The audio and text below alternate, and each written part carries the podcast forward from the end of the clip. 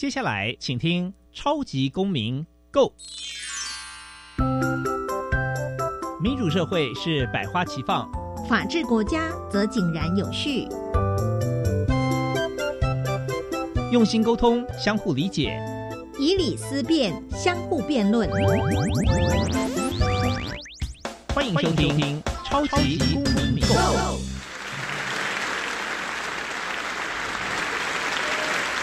各位听众朋友，大家好，欢迎再次收听《超级公民购》。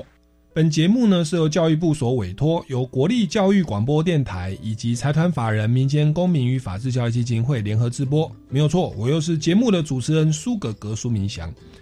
本基金会呢以民主基础系列以及公民行动方案系列两大出版品为中心，期待呢下一代有能积极参与并关心民主社会的运作。那基金会也关心辅导管教的议题，发展了相关的论述以及出版品。除了每年固定举办全国公民行动方案竞赛，鼓励教师带领学生对于周边的公共事务提升关注，并设计解决方案。除此之外，基金会也不定时的举办教师研习工作坊，希望与社会各界合作，推广人权法治教育。接下来进入小小公民庭看厅。小小公民停看听，在这个单元，我们将会带给大家有趣而且实用的公民法治小知识哦。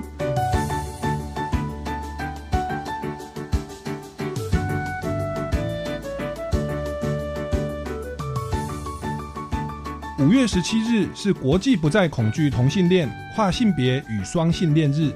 中译为国际不再恐同日。二零一三年第九个国际不再恐同日，有一百二十个国家举行了纪念活动。该活动希望唤醒世人关注对同性恋、跨性别与双性恋的恐惧，因性倾向及性别认同而产生一切加在肉体上及精神上的暴力及不公平对待。国际不再恐同日的目的是使其他人可以知道，同志可以健康和快乐的生活，不会对别人的生活构成影响。从而令人不再恐惧同志。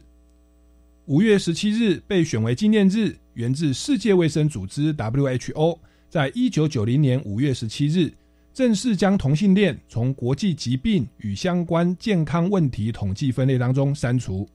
接下来进入公民咖啡馆。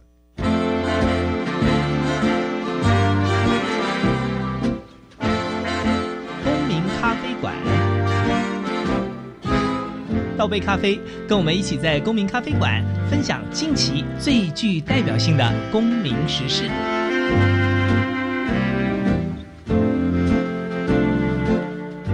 各位听众朋友们，大家好，欢迎再次收听超级公民购。那今天呢，我们这个来到了五月份哦，那特别是再过几天就是五月十七日。哦，是一个很特别的日子，叫做国际不再恐同日。哦，不再恐惧同性恋啊、双性恋啊、跨跨性别恋的这个这个日子哦。那这个部分呢，其实牵涉到国际的人权、台湾的人权以及所谓的校园霸凌的问题哦。所以，我们今天呢，节目非常荣幸哦，邀请到民间公民法治教育基金会的执行委员。那本身之前担任过台北律师公会的司法及法制委员会的委员，那全国律师公会的这个国会联系委员会的委员哦。那担任这个非常多的公益活动、法治教育活动，还有很多的诉讼的经验。让我们用最热情掌声欢迎这个尤敏杰大律师。谢谢苏哥哥，你好，各位超级公民购的听众朋友，大家好，我是尤敏杰律师，是目前是法治教育基金会的执行委员，很高兴今天能够借着国际不太不再恐同日的机会，来跟大家谈谈性别倾向相关的校园霸凌议题。国际不再恐同日，其实主持人啊，就是苏格格，我刚刚节目有稍微介绍的，介绍了一下。那其实二零一三年已经来到第九个国际不再恐同日哦。那这个有一百二十个国家举行的这个纪念活动。那我想这个也包含台湾，它其实在这个二零一九年五月十七日啊，我们台湾也成为亚洲第一个同性婚姻合法化的国家哦。那在这边就来请教一下尤敏杰大律师哦，就是台湾关于这种两性的这种平权，甚至是第三性的平权或同志的这个人权哦，您在担任律师的这段期间，是否曾经接触到这方面的这个性别平权的相关案件？那有没有哪些案例你觉得可以呃让你印象深刻，或里面的一些理念或观念是非常值得跟听众朋友做分享的呢？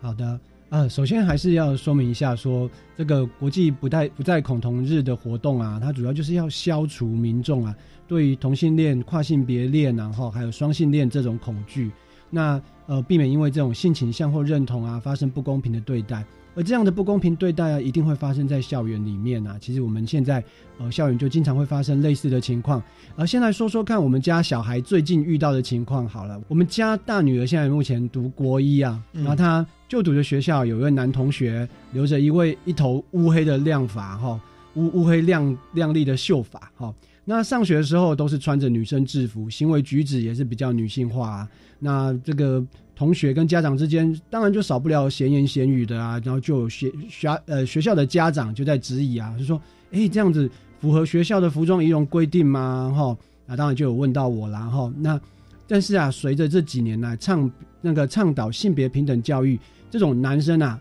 要穿裤子，女生要穿裙子这种景象，可能就会有一些改变了哈。越来越多的学校推行所谓的制服性别中立的政策，哈，希望不论是男生或女生都能够自由选择最适合自己的制服上学。其实现在教育部的立场是这样的，就是说，除非啊，为了要防止危害学生安全健康、哈公共卫生。防止疾病的传染所必要的以外，哈，学校是不会去限制学生的头发的形式哈发式啊。那制服方面则是不会去强制要求男生一定要穿男生制服，女生一定要穿女生制服哈，比较符合所谓的性别认同保障的趋势。而且现在已经有一些学校直接宣布啊，删除这个男生一定要穿制服裤子，女生一定要穿制服裙子这种规定。像这种最早的是板桥高中。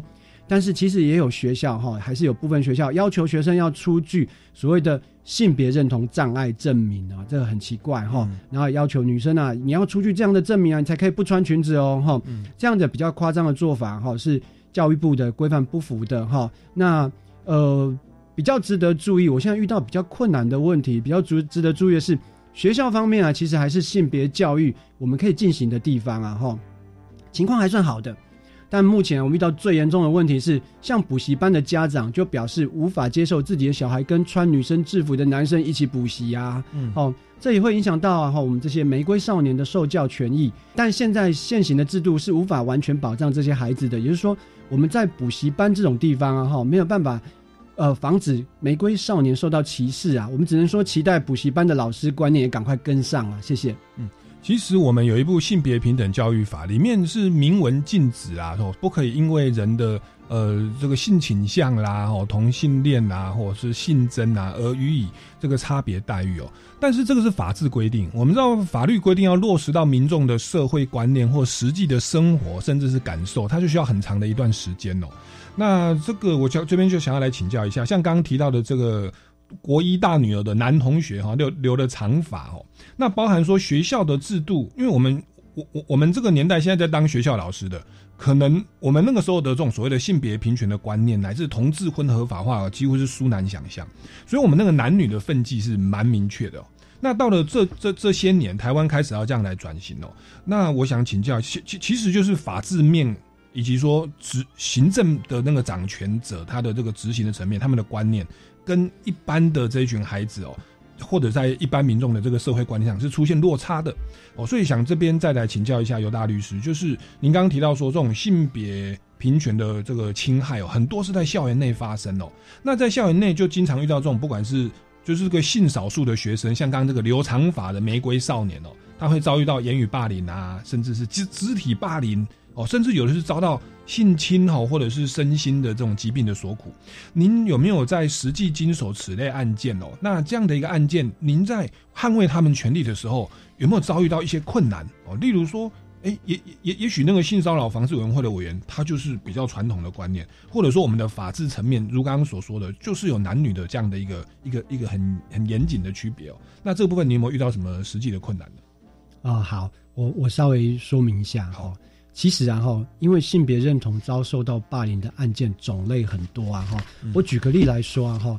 比方说在呃办团康活动的时候，在玩比手画脚，那有男同学就会在胸前啊夸张比划一下那个女生胸部的外观啊，哈，嗯那这个同学就会大笑啊，指着某着某一个发育比较比同学早的一个女同学啊哈，他说是谁谁谁谁谁谁这样哈。那这些其实这样的行为，全班这样大笑的行为，其实已经涉及到性霸凌，这是真实发生的案件案件了哈。那再比方说啊哈，呃，同学啊哈，呃呃，个性举止比较温柔而已啦哈。那呃，就算他其实没有性别认同的障碍啊哈，我们所谓的障碍，其实这不是障碍哈，没有性自我性自自我的认同，他并不是女性的男同学。也常常会被人家笑说啊、那娘娘腔啊、娘炮啊，甚至于发生哈，真的发生，就是说有在上厕所被要求检查下体，就不敢去去去学校上学哈，嗯或是甚至于出言出言侮辱、嘲笑哈，嗯这种情况都常常使学生受到内心的受创，很严重哈。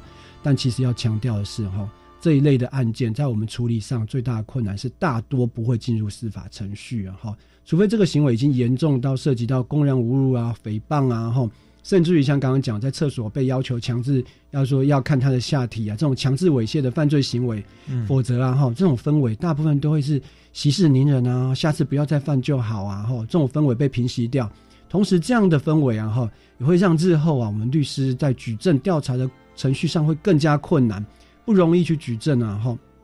这里啊哈，要特别提醒大家，其实啊，学校教职员工知道疑似这种性侵害、性骚扰或甚至于性霸凌的情况的时候，其实是有义务在他知悉之后二十四小时内就要主动去通报的。嗯而且如果没有通报，嗯，不管你什么理由，是要被处罚的。嗯，然后这学校的性评会主委在收到这样的通报之后，他就应该哦，应该哦，哈，要召开性评会，不可能把它压下来，不可以哈，把它压下来。然后，并在三日内啊，将这个性平事件移由性平会来处理。嗯然后呢，呃，如果受理的话，他们就会展开调查。好然后，然后听到调查，就有些人会紧张啊，哈。可是啊，后，呃，依照性平法的规定啊，哈，最重要的是当事人或检举人的姓名或其他可以识别他身份的这种个别资料，哈，个人资料，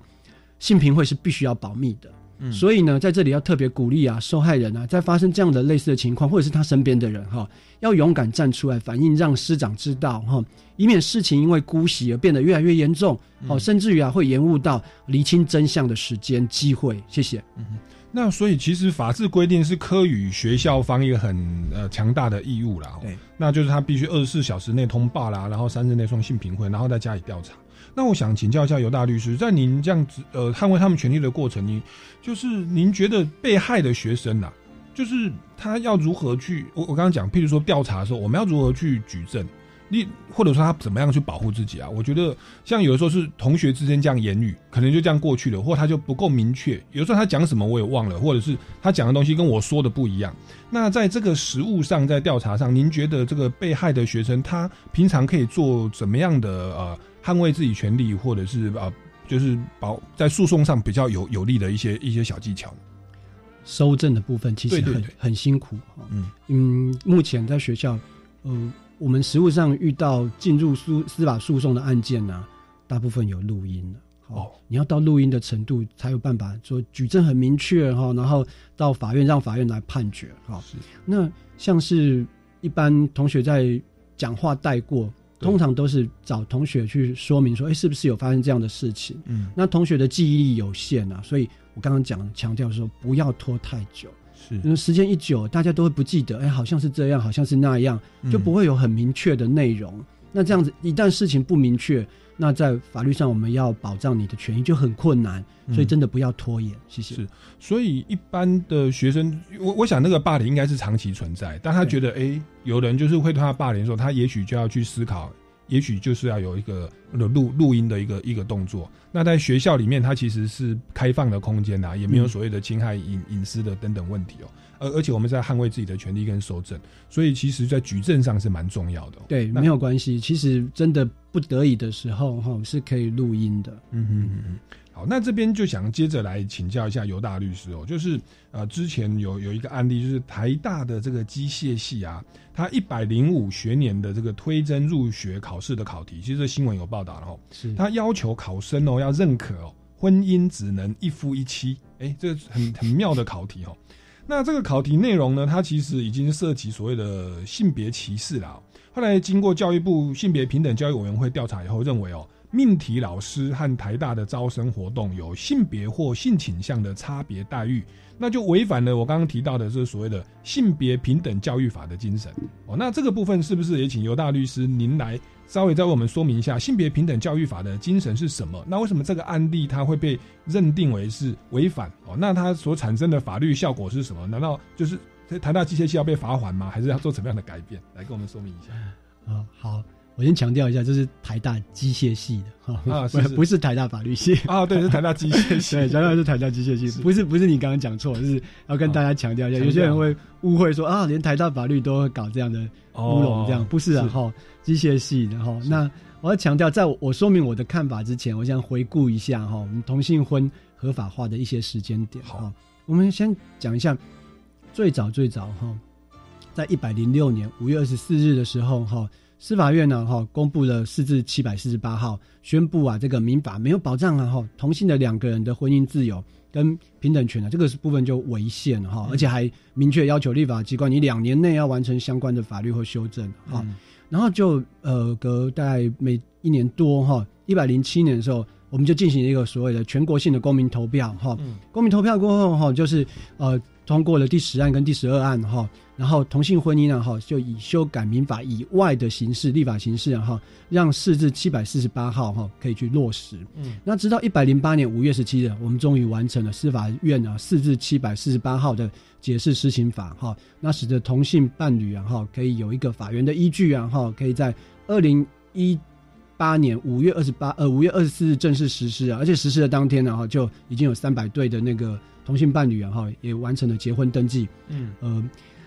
这一件呢，哈，机械系的那个题目啊，哈，他主张说这个婚姻只能一夫一妻啊，这个推荐入学的考题啊，内容当然是有性别或性倾向的差别待遇，是一种歧视啊，是不应该的哈。然后也是违反了性别平等教育法哈。那但是这个题目啊，哈，大家呃体谅一下，它是出在大法官解释之前，根本那时候还没有大法官解释，而且在公投之前。而且更在立法之前啊，其实社会观念变迁的脚步很快啊，哈，性别平等教育啊有点跟不上啊，然后多元这个性别的观念呢，哈，当然是正确的趋势，但是也许一时间不能被所有的人接受。其实就算大学教授也是一样的哈。个人是期盼日后啊，这个呃，应该要确实要求学校教师避免再将这种个人观点啊，哈，用这种方式去公开表现出来哈。这个除了落实性别平等教育以外，哈。这个我们社会应该互相体谅，去了解哈，也逐渐逐渐让这种性别平等啊哈的环境更加友善。当然不应该像猎物一样哈，说谁谁谁不接受啊哈，我们就拿出来公审，就活该受到如何如何如何的挞伐哈。人家只是观念走的比较慢一点，要体谅一下。但是啊，如果说呃确实有发生这样的情况哈，该依法处理，我们还是会依法处理。好，谢谢。是，所以这个其实就牵涉到，我觉得不管是各级学校或者是大学啊，因为呃呃。当上教授或命题老师了，他们小时候的那个成长环境跟平等教育的那个是比较跟现在不一样。那我们我们大法官解释是一零六年哦，所以基本上可能是二零一七之后，现在还在学生时代，他们的这个平权教育才慢慢的扎根，那就会出现这种现象。他他他有扎根的，可是上了上了大学，可是命命题的老师是没有比较没有扎根的，好，那就会出现这种问题。观念不一样，对，观念不一样。那那确实这个就是性别平等教育法。它要落实到社会观念，需要很长的一段时间。那我想，一般老师只要不是法律系的哦，你说机械系的老师，他要随时去关注 性别平等教育法或大法官解释的变动，那个是不太可能的哦。除非是法律系，法律系可能就不太敢这样做，因为他们不断在更新哦。对，那那我想再请教一下尤大律师哦，就是哎，那这个事情后续发展怎么样？就是他还是有受到处罚，他就真的受到处罚了，是是是是，有在救济。哦，现在还在救济当中。那后续结果其实我没有追踪。OK，是有诉讼。OK，好，那那所以他这个是会有法律责任哦。对，是其实是有的。OK OK，所以这个也也也算是这个大家来稍微警惕一下哈。那那这个特别我们大法官解释跟性别平等交易法其实早就制定的啦。是的。那那所以我们其实要去注意哦。嗯。好，那那我再来请教一下另外一个也是蛮知名的案件哦，就是有一名这个就读长庚大学的跨性别女性哦。那什么意思呢？就是她的生理性别是男性，可是她心里却认为自己是女女孩子哦。那这个这个女性叫小文哦，她在一零六年的时候呢，有向学校申请要入住女生宿舍哦，可是学校没有同意。那另外就安排了小文要入住性别友善宿舍。啊，那请问这个学校这样的做法，它是在保护其他的这些女生宿舍的女学生的权益吗？还是说，其实学校方是以这个住宿规范的名义，把那种传统的二元性别框架强加在住宿的权益之上？那我想，这可能有两个部分要来思考，一个就是这个小文本身，他会不会觉得被歧视？哦，你我就只觉得自己是女性，你怎么不让我跟女孩子住？那另外一方面是其他学生的感受，他说：“哎，那个人就是生理性别是男性啊。那如果是这样的话，那大家都说他心理认同是女性，就要跟我们一起住。哎，那我们也会觉得有点害怕或不舒服或怎么样。这个边的的权衡跟抉择，呃，请教一下尤大律师，您看法怎么样？好，我先强调一下哈，这个案件虽然发生在一百零六年啊，可是一直到去年一百一十年年中啊，才有第一个一审判决下来哇。可见司法程序其实非常非常的冗长哈，是，这也是这一类案件被害人不愿意站出来提告的原因之一啊。这个已经毕业了哈，可是判决下来之后，他都已经毕业了，这样啊。那呃，这个判决我我要稍微分成两个部分来说明啊哈。其实这个案件蛮复杂的哈，它除了除了宿舍的问题以外哈，还有发生就是。呃，学校的教总务长跟教官言语不当的问题。哎呦，第一个部分呢，就是这个小小文呢，哈，呃，向学校就我们代称叫小文了哈，向学校争取，他说他要住女生宿舍。这里的女生宿舍，它指的是纯女生住宿的宿舍，只有女生住。嗯，这个学务长跟教官呢，哈，在这个过程中哈，分别他有去找学务长跟教官了哈，可是这个过程中他就讲了一些否定小文的性别认同的，甚至于。把打架、骂三字经这种偏差行为来跟他做不当的类比，就说你这个跟跟这样的情况哈，跟打架、三字经呢，对我们来讲都是偏差行为哈，这样的话哈，然后显然哈欠缺性别平等意识，而且造成小文的严重身心受创，在这个地方啊被判赔啊侵权行为八万跟十二万元的慰抚金，嗯，你不觉得很奇怪吗？为什么？会这么清楚，他有内容很清楚的提到法院来，让法官可以判断，哈，说，哎，这样的讲的话是不对的，嗯，没有错，小文有录音，哦，小文就是提出哈，他当时被这个学务长跟教官骂的录音，哈，这个很明确，而且那个如果有大家真的想知道的话，可以上网去看他骂的内容，其实不太好听，哈，我们这边就不讲，哈，那。第二个好，那个我们第二个部分，我们先卖个关子，好吧？言语不当部分，我们先讲到这。好，那我们我们这边我们先进一段音乐哦。那另外一个其实就是更核心的，就是所谓的宿舍纯女生宿舍可不可以让小文去入住？我们先进一段音乐哦。那这段音乐是由这个歌手台正宵哈，他邀集了何方、胡一芬、舒雅、苏哥哥哈，就是主持人我，还有张云京、艾辰、杨倩石哦，这个这个还有蔡家珍哦，总共九位歌手，我们写了一首歌叫做《仰望》。鼓励大家在疫情的期间，环境受挫，人际关系压力，但是我们怀着希望，继续坚定的走下去。进一段音乐，马上回来哦。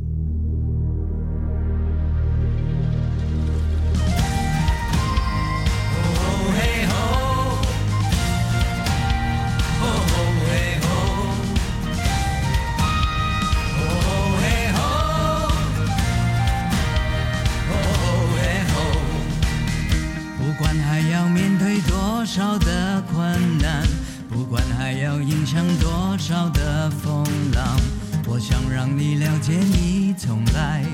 不孤单。不管还有多少恐惧在扩散，不管还有多少不安在弥漫，我祈求你永远不会失去盼望。如此脆弱，相融。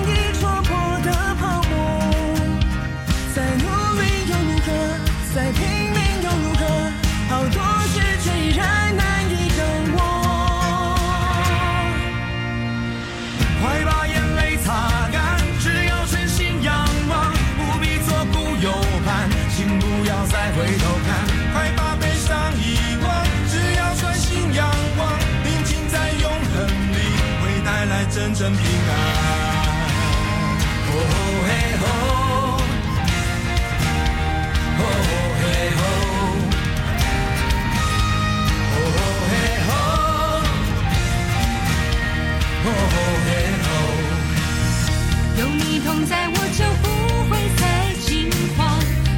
软弱的会力量我们有天如鹰展翅在飞翔原来我们是如此脆弱全不在有什么呢？来看看古老的吴哥窟古迹。顺便有金边皇宫等钻石岛。还有平常好吃的美食哟。欢迎从五月九号开始，每周一到周五中午十二点二十分收听由陈秀玲老师主持的《微笑高棉简直好学》，一起进入柬埔寨的世界哦。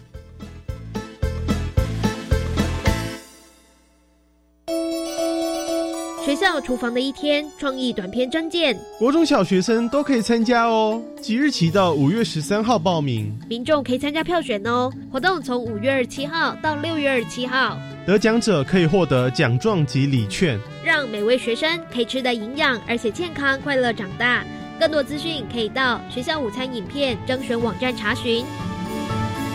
以上广告是由教育部提供。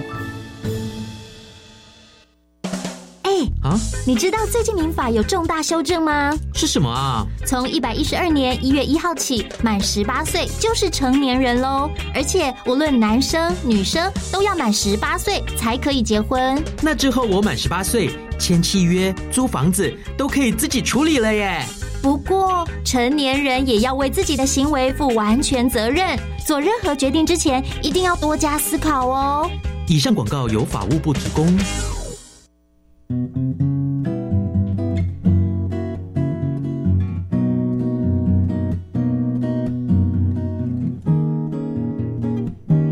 我是苏命苏米恩，你现在收听的是教育电台。哦，朋友们，就爱教育电台。耶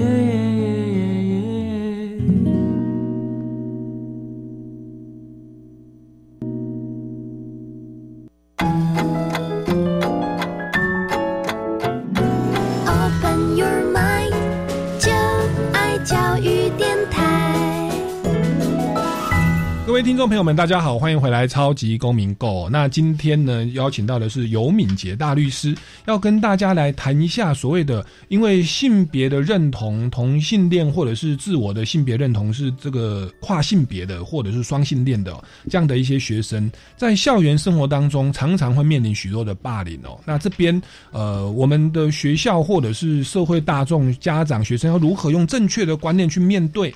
那被霸凌、被歧视的学生又要如何来捍卫自己的权利呢？哦，刚刚我们就谈到一个长庚大学的跨性别女性哦，代称叫小文呐、那她就是想要来，那那她是生理性别是男性哦，心底却认同自己是女性。那她在民国一百零六年的时候，要向学校申请入住纯女性的宿舍。哦那就被那个总务长啊跟教官哦言语不当的谩骂哦，说你这样子这样非常的糟糕啦哦，蛮难听的哦，否定他的性别认同的倾向。那那我想这位小文哦，如我们前面节目所述的，因为可能长期被霸凌跟被歧视，所以他有录音的习惯哦，所以他在举证上就非常的有力哦。后来就分别拿到了八万块跟十二万的精神慰抚金哦，这是一个精神赔偿的部分。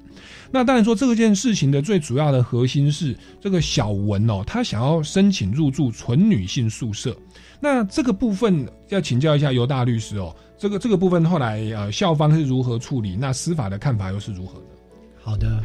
其实这个不是司法的看法而已哈、是全台湾的男生宿舍、女生宿舍学校都眼睁睁的在看这个判决，他要怎么判哦哈、其实很有趣，大概是我们全台湾第一件啊哈这样的诉讼。那你大家也就知道嘛哈，呃，当我们有那种不能解决的问题啊，通常都是交给法官来判断啊、所以法官自己呢也很难判断，所以他自己也很犹豫。我们大家等这个判决等了很久啊哈，所以这个法官呢、呃，做出了一个判断哈。那我们先讲一下哈，这个部分呢，学校安排小文住宿的，他其实没有让他去住男生宿舍，也没有住女生宿舍哦，他是住啊性别友善宿舍。什么叫性别友善？其实就是不分男女的一个宿舍空间，然后、这样的安排啊，哈，小文也不能接受。哦，他想要入住啊，哈，纯女生的宿舍，就是他的隔壁周遭全部都是女孩子的宿舍，哈、就是整个整个宿舍都是女生的宿舍。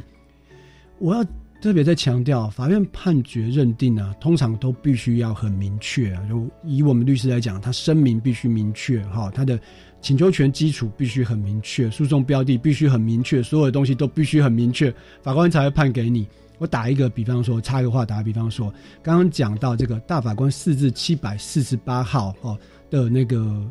婚姻关系哈，同性婚姻关系，因为我们呃之前刚刚有讲到这个同性婚的那个表决哈，就是那个公民投票是说啊哈，要用民法以外的其他立法形式，不修民法，用其他法律来修。国家就修了一个四至七百四十八号施行法律哦，要施行这个四至七百四十八号的法律所成立的一种关系，这就考倒法官了，你知道吗？好、如果这个人用四至七百四十八号的这个特别法哈、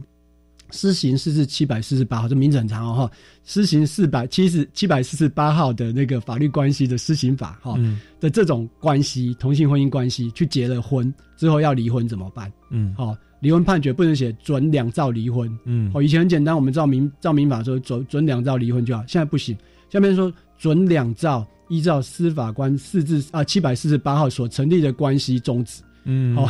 所以变成呃有一些法律上的变迁了、哈、所以大法官必须很很精确、很很明确的哈去把这个呃他要写判下来的东西写得很清楚，他理由也必须要非常明确哈、所以就会怎样，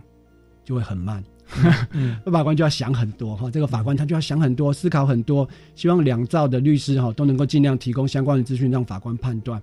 于是啊哈，这个法院啊都很保守，所以判很等了很久很慢的哈。而本案判决的法官最终他的认为的理由是怎么样？他说，如果啊哈让小文啊入住女生的宿舍，那对于那些希望入住在纯男生的宿舍或纯女生的宿舍的住宿学生而言，可能啊难以保障周全啊，并认为这样的安排啊对其他住宿的学生而言未必友善哈。嗯也许这样的观点呢、哈，其实本身还是有点保守啊哈。嗯呃，台全会他们的立场就是说，难道你要把他预设为一个性侵犯吗？嗯好、因为他可能会性侵，所以他不能入住女生的宿舍。但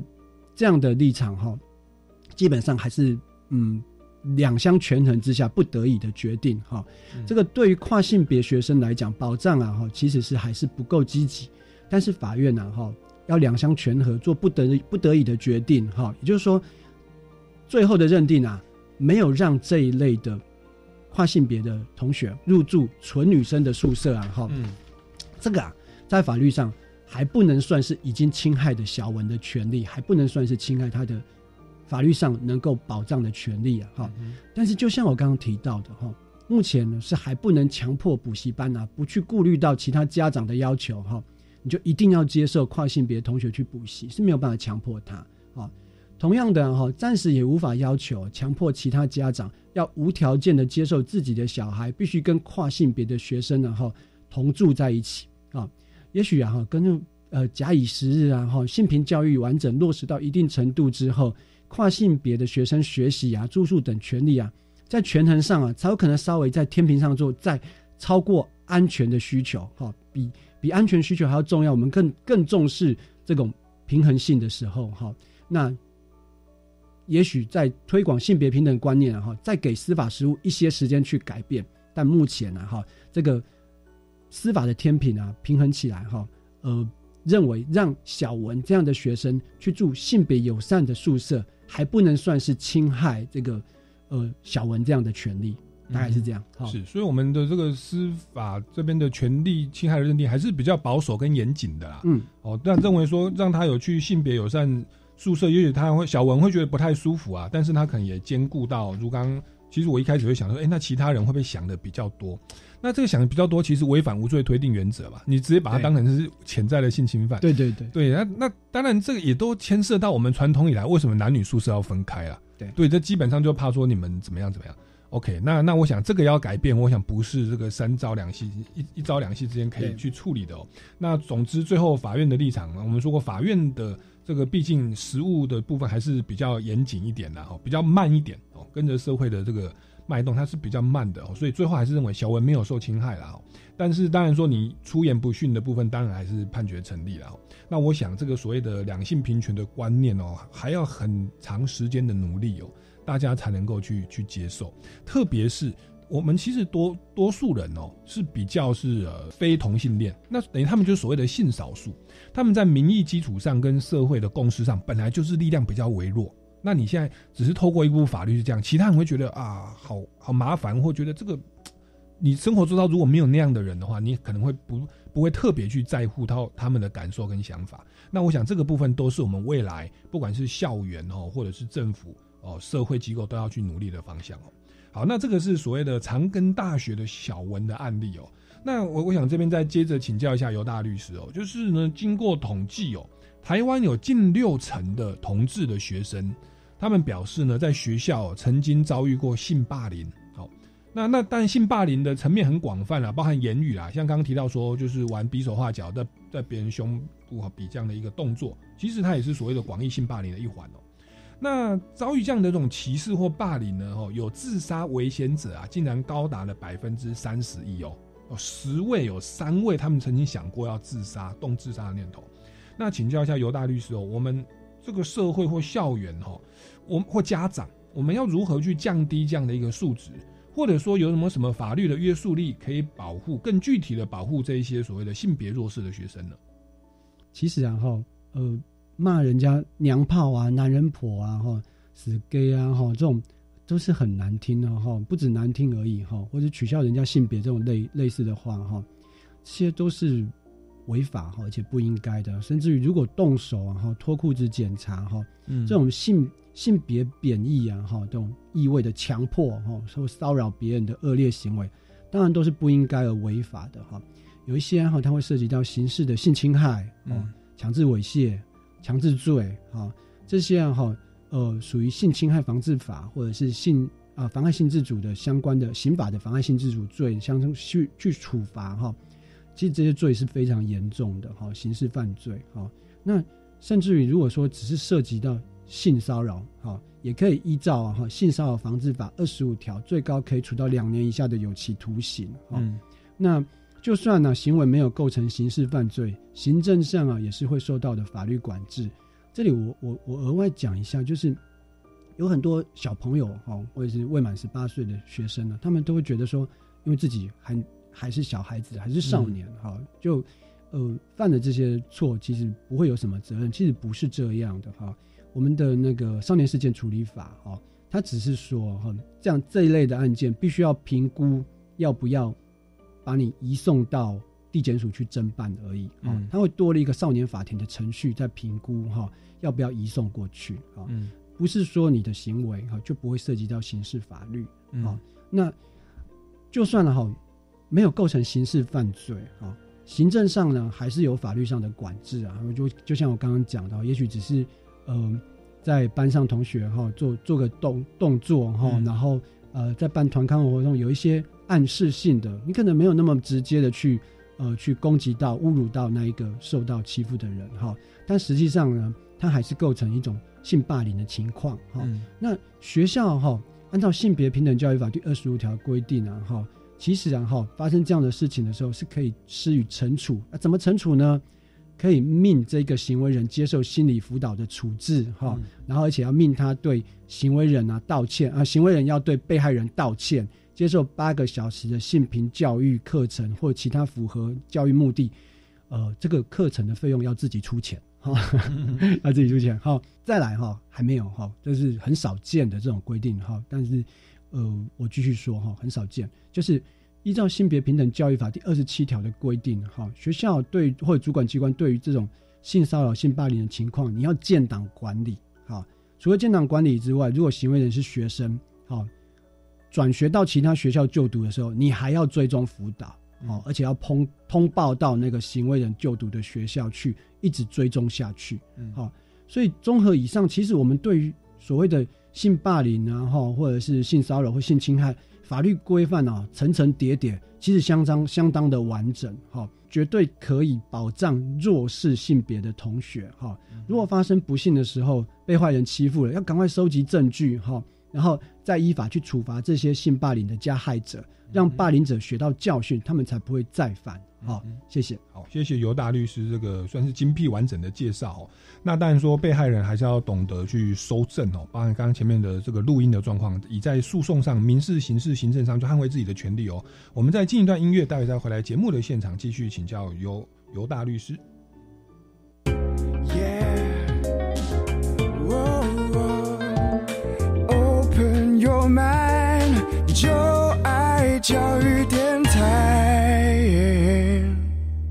各位听众朋友们，大家好，欢迎回来《超级公民购》。那我们今天要谈到的是所谓的防治校园霸凌，特别是针对于这个性倾向啊或同性恋的孩子哦，这个跨性别的孩子哦，他们在面对校园霸凌、言语霸凌的时候，该如何去面对哦？那刚刚我们尤敏杰大律师呢，有跟我们来呃跟大家说明一下，我们不管在民法、在刑法、少年事件处理法、性骚扰防治法、性别平等教育法。各方面的这些相关的法制的规定哦，那当然一个重点就是这个被害人哦这边呢要有足够的证据。那当然最好的话，因为是在校园里啦，所以它是一个公开的场合，所以我们如果有录音的话，那么在法庭上啊是比较能够捍卫自己权利的这个收证的部分哦。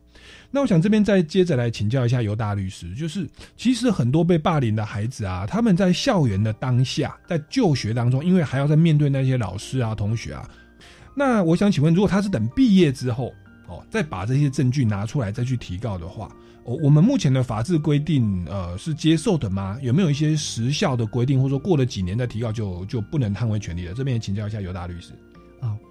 其实是没有所谓的时效的规定，时间效力是没有这样的规范。但是啊，哈，我们从这个规范校园霸凌的法令它，就是一个叫做。校园霸凌防治准则的规定来看呢，其实它的里面的规定都是着重在事前的预防跟事后的处理，那辅导跟那个协助为主的。好，那从它里面的准则第二十条第一项就可以看得出来，好，学校介入然后是可以采取的措施，只有所谓的弹性处理当事人的出缺勤记录或者是成绩评量，然后减低双方的互动机会，甚至于隔离当事人，预防或。杜绝霸凌再犯，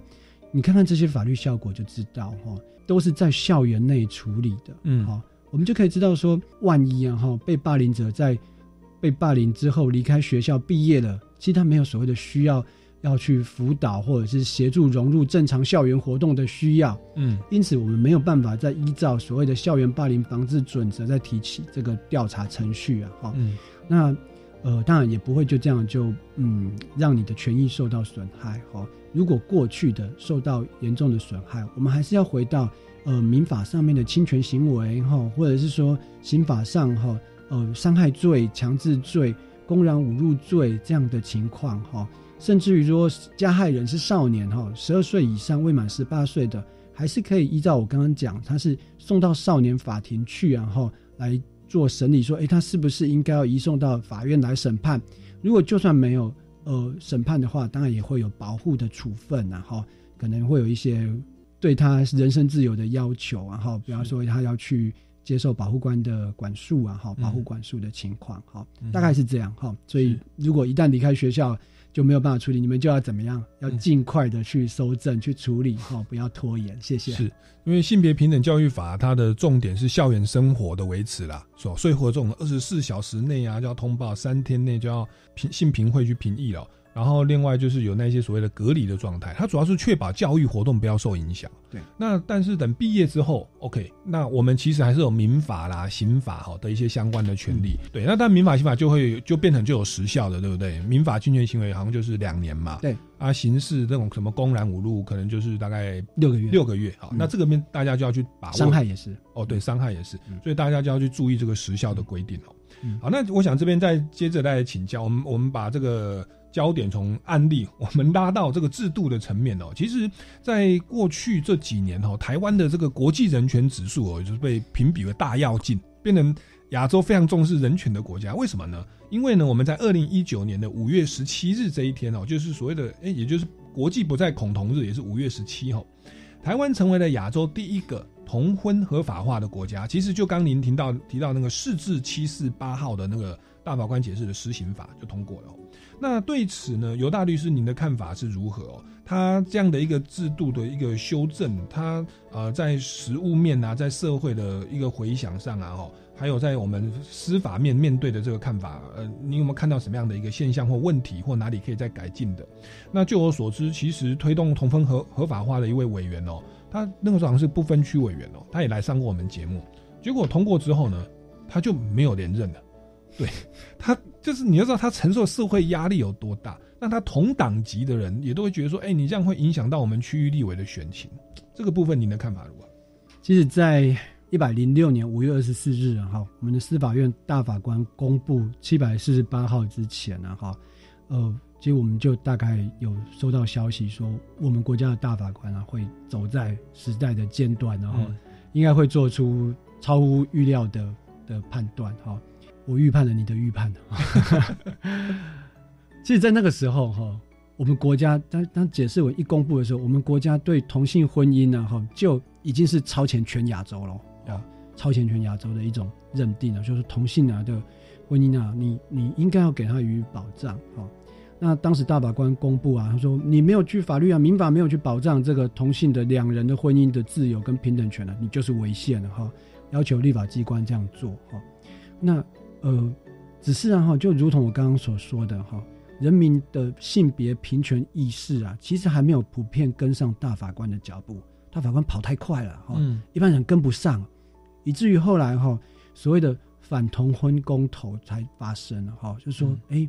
我我人民不想听大法官的，我我要来开一个公民投票哈，来进行说呃所谓的反同婚公投，其实不是这样哈，他只是说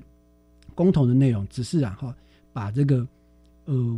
同婚这件事情不要放在民法里面，你另外立一个法律来让同性婚姻然后能够去落实啊，所以我们就有一个。呃，四至七百四十八号的施行一个法律，施行的法律哈，那呃，希望啊哈，以这个以婚姻以外的形式来保障同性关系的结合哈，使人民立场哈，这样子这样子公投跟呃大法官的哈的意见哈，造成了人民的立场严重很严重的分歧哈，甚至于哈，这还结党结合了政党政治的倾向哈，我有发现那段时间哈，台湾很撕裂很对立啊哈。到底支不支支持同婚呢？变成说好像这是政党的事情，而不是人民应该审慎理性去思考的事情。其实比较正确的做法，应该就像我们现在这样哈，从性别平等教育从根本来着手哈，不仅仅是针对学生啊，只是更应该经由各种管道，让一般人民有机会学习到性别平权，甚至于教授也应该要学习，老师也应该要学习这些性别平等，它是一个基本的人权价值哈。透过彼此互相沟通、理解的方式，才能够去化解对立。好，嗯，我的想法大概是这样：政府做的还不够，但是大法官做的比较快，所以我们要赶快教育上来，让教育跟上。我们的观念，正确的观念，谢谢。那也是感谢大法官啊，这个让我们台湾的国际人权评比换变得非常高。之前有来宾，那我们这也是非常的的特别哦。那当然就是法治层面改变了，我们知道社会变迁，它除了法治层面，最重要是社会民众的观念，确实现在就是社会民众观念没有跟上。那特别就是在在教育的现场的那一些行政人员或老师，我们的成长的年代是没有这方面的观念的，所以这边也想要接着请教一下尤大律师哦，您觉得在这种多元性别友善的环境，现在政府在推动了，大法官解释在支持了，法律也在制定了，那这个还有很多地方需要努力啦。那请问尤大律师，你有没有什么意见可以来跟我们目前呢在教育现场啊，小学、国中、高中、大学，甚至家长哦，有没有给他们一些具体的建议呢？呃，认识我的老师可能有时候会觉得我有点啰嗦，对，呃，我把一些他们觉得一些小事情呢讲的好像很严重一样哈，没有不是好像，其实就是那么严重哈。以我们家的孩子为例啊哈，平常小孩子啊哈跟我和太太相处久了哈，其实反而不是很在意爸爸妈妈的想法哈。可是我们家孩子啊，有一天呢哈，突然间跟我提到老师上课讲到聊到性别平权哈。然后想到聊聊聊到那个同性婚姻的议题哈，然后呃，他是说是我们家大女儿是说，就是刚刚讲那位同学哈，就是男生呢哈，然后穿着女生的校服进学校之后，学校就开始开始很紧张哈，开始要教同学这个性别平权，多了很些很多那个议题在讨论哈。可是我家的孩子回来之后就很积极跟我讨论了哈，然后会很正经八百的跟我聊一些。呃，性别平权啊，性霸凌的案例哦，学校有在教，他就很认真讲哈。然后，似乎好像对他们来讲哈，因为这样子萌生一股正义感。谈到类似的案例的时候，会义愤填膺的哈。至少会，我至少经过他这样的学习之后，我至少可以确定，我们家两个孩子以后不会嘲笑别人的性倾向。嗯，好，他们不会好。那我要讲的重点是啊，也许教育人员呢哈，在进行这个呃性别平等教育的时候，你不会看到立即看到成效，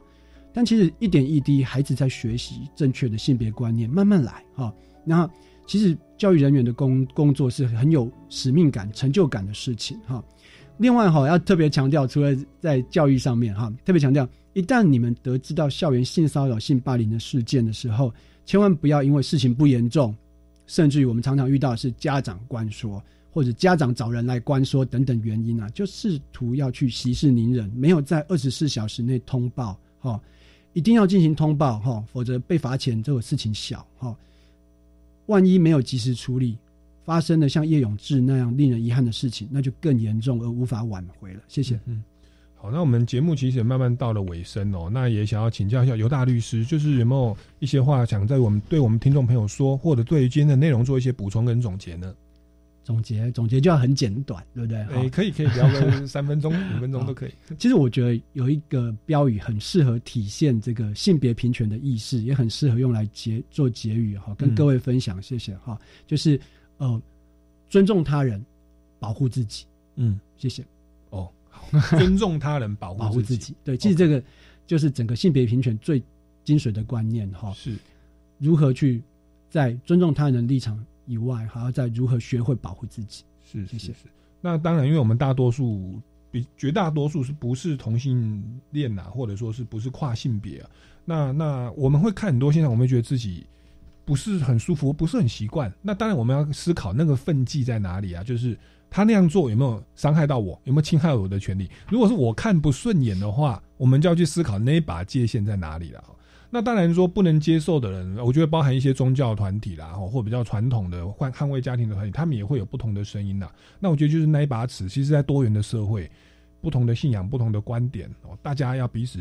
尊重。尊重，对对，他包容，包容，尊重，然后就是你不要去侵犯到我，我不要侵犯到你，那大家共生在这样的一个社会哦，那大家都有不同的观点，我们觉得都接受了哈，也不要因为别人的立场跟我们不同，我们就把对方指为就是污名化哈，其实他们都是人，我们都需要被爱、被尊重。那你说又有谁夫妻好了？有有有哪一对夫妻，他的百分之百我都喜欢跟接受呢？一定都有一些东西跟我不一样的哦。重点是我们选择了去爱他、跟包容他、跟尊重他，那彼此不要造成伤害哦。那我想这个是在民主社会，我觉得不只是两性关系或者是性别平权呐，在民主社会，政党倾向哦、国家认同、两岸关系、国际关系，我觉得很多东宗教信仰啊，我觉得很多部分我们都要学着这样一个宽容的心呐，这是民主多元社会的一个价值哦。好，那今天非常感谢尤大律师来到我们节目现场，跟我们分享这么多宝贵的资讯，这么多实用的法律的知识哦。那这个各位听众朋友，如果对于这个今天的内容还有任何的建议或疑问，也欢迎到脸书粉丝专业超级公民购来留言哦。那我们超级公民购到这边告一段落，下个礼拜六下午三点零五分空中再见，拜拜，谢谢。